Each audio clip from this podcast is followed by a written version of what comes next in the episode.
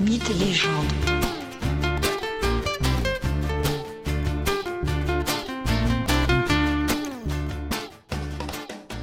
Bonjour à tous et bienvenue dans ce nouvel épisode de Mythes et légendes. Aujourd'hui, je vous invite une nouvelle fois au berceau d'un dieu, d'un dieu espiègle et beau parleur, un dieu menteur mais attachant, le dernier fils de Zeus, Hermès. Comme à son habitude, Zeus multiplie les conquêtes féminines. Et Héra, son épouse, la reine de l'Olympe, n'a pas le monopole de son époux. Dans l'histoire que je vous raconte aujourd'hui, Zeus est amoureux de la fille du géant Atlas. L'heureux élu se nomme Maïa. Celle-ci loge dans la caverne du mont Silène. C'est ici que Zeus rejoint régulièrement à l'abri du regard d'Héra sa maîtresse. Des amours entre Zeus et Maïa naît donc Hermès, au fond de la caverne. Juste après sa naissance, il est langé et posé dans un berceau. Mais le nouveau-né ne l'entend pas de cette oreille. À quoi bon rester dans son berceau? Hermès, à peine né, sait déjà parler et marcher. Le voilà qu'il sort du berceau et s'échappe de la caverne du mont Silène.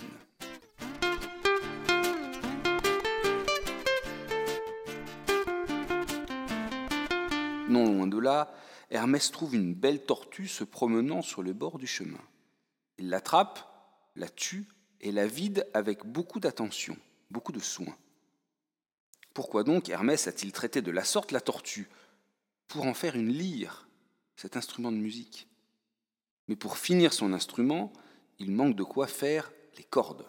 Il part donc à la recherche de quoi faire ses cordes. Arrivé en Thessalie, Hermès trouve le troupeau de bœufs d'Apollon, alors qu'Apollon est occupé à toute autre chose qu'à ses obligations de pasteur. Pour éviter de se faire prendre, Hermès invente un stratagème. Il fait reculer les bêtes qu'il vient de voler, il les fait aller en marche arrière, afin que la trace des sabots n'indique pas la bonne direction. Puis il cache le troupeau dans sa caverne, prend deux bêtes et les sacrifie. Il découpe les bêtes tuées en douze parts, une part pour chaque dieu de l'Olympe.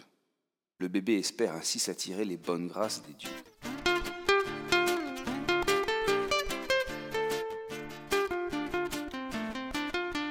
Une fois les deux bœufs d'Apollon tués, il en extrait les boyaux, et avec les boyaux, il réalise les cordes de sa lyre à trois cordes.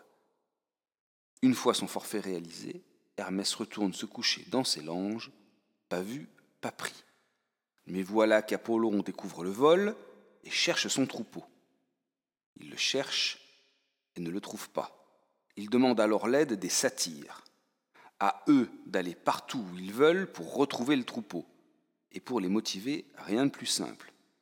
Les satyres sont avides et la récompense proposée par Apollon en échange du troupeau et du nom du voleur est importante.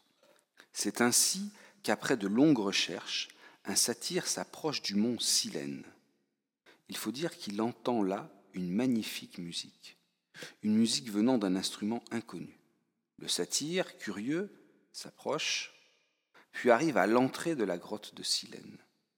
Il tombe alors nez à nez avec la nymphe chargée de veiller sur le tout jeune dieu. Le satyre lui demande d'où vient cette musique. La nymphe répond que c'est un nouveau-né très doué qui a construit un nouvel instrument de musique avec une carapace de tortue et des boyaux de vache. La réponse interroge le satyre. Des boyaux de vache Tiens donc. Puis le satyre va pour quitter les lieux lorsqu'il aperçoit non loin de là les deux carcasses de bœufs. Et ces carcasses portent le signe distinctif des bêtes du troupeau d'Apollon, elles ont les cornes dorées. Le satyre part donc prévenir Apollon, il espère la récompense promise.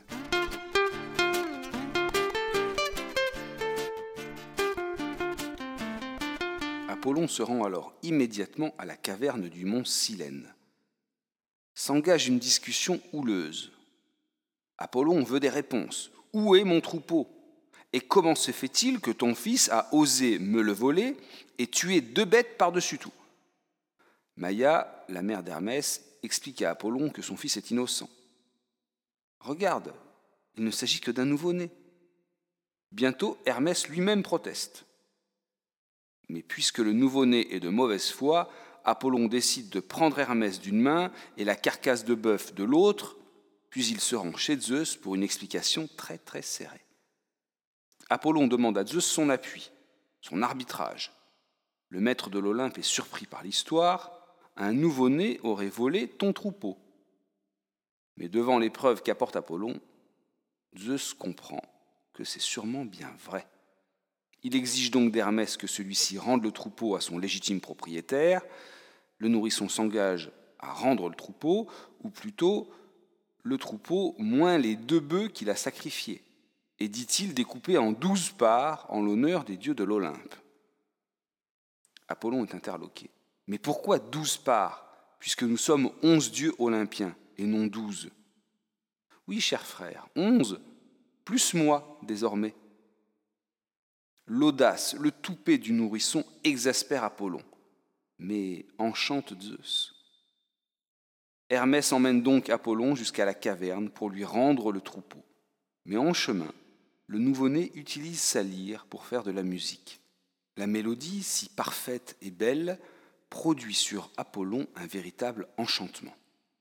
Aussi, une fois à l'entrée de la caverne, le dieu protecteur des musiciens, Apollon, demande à Hermès, son demi-frère, de lui donner sa lyre en échange du troupeau. Voilà un accord qui scelle entre les deux frères une alliance.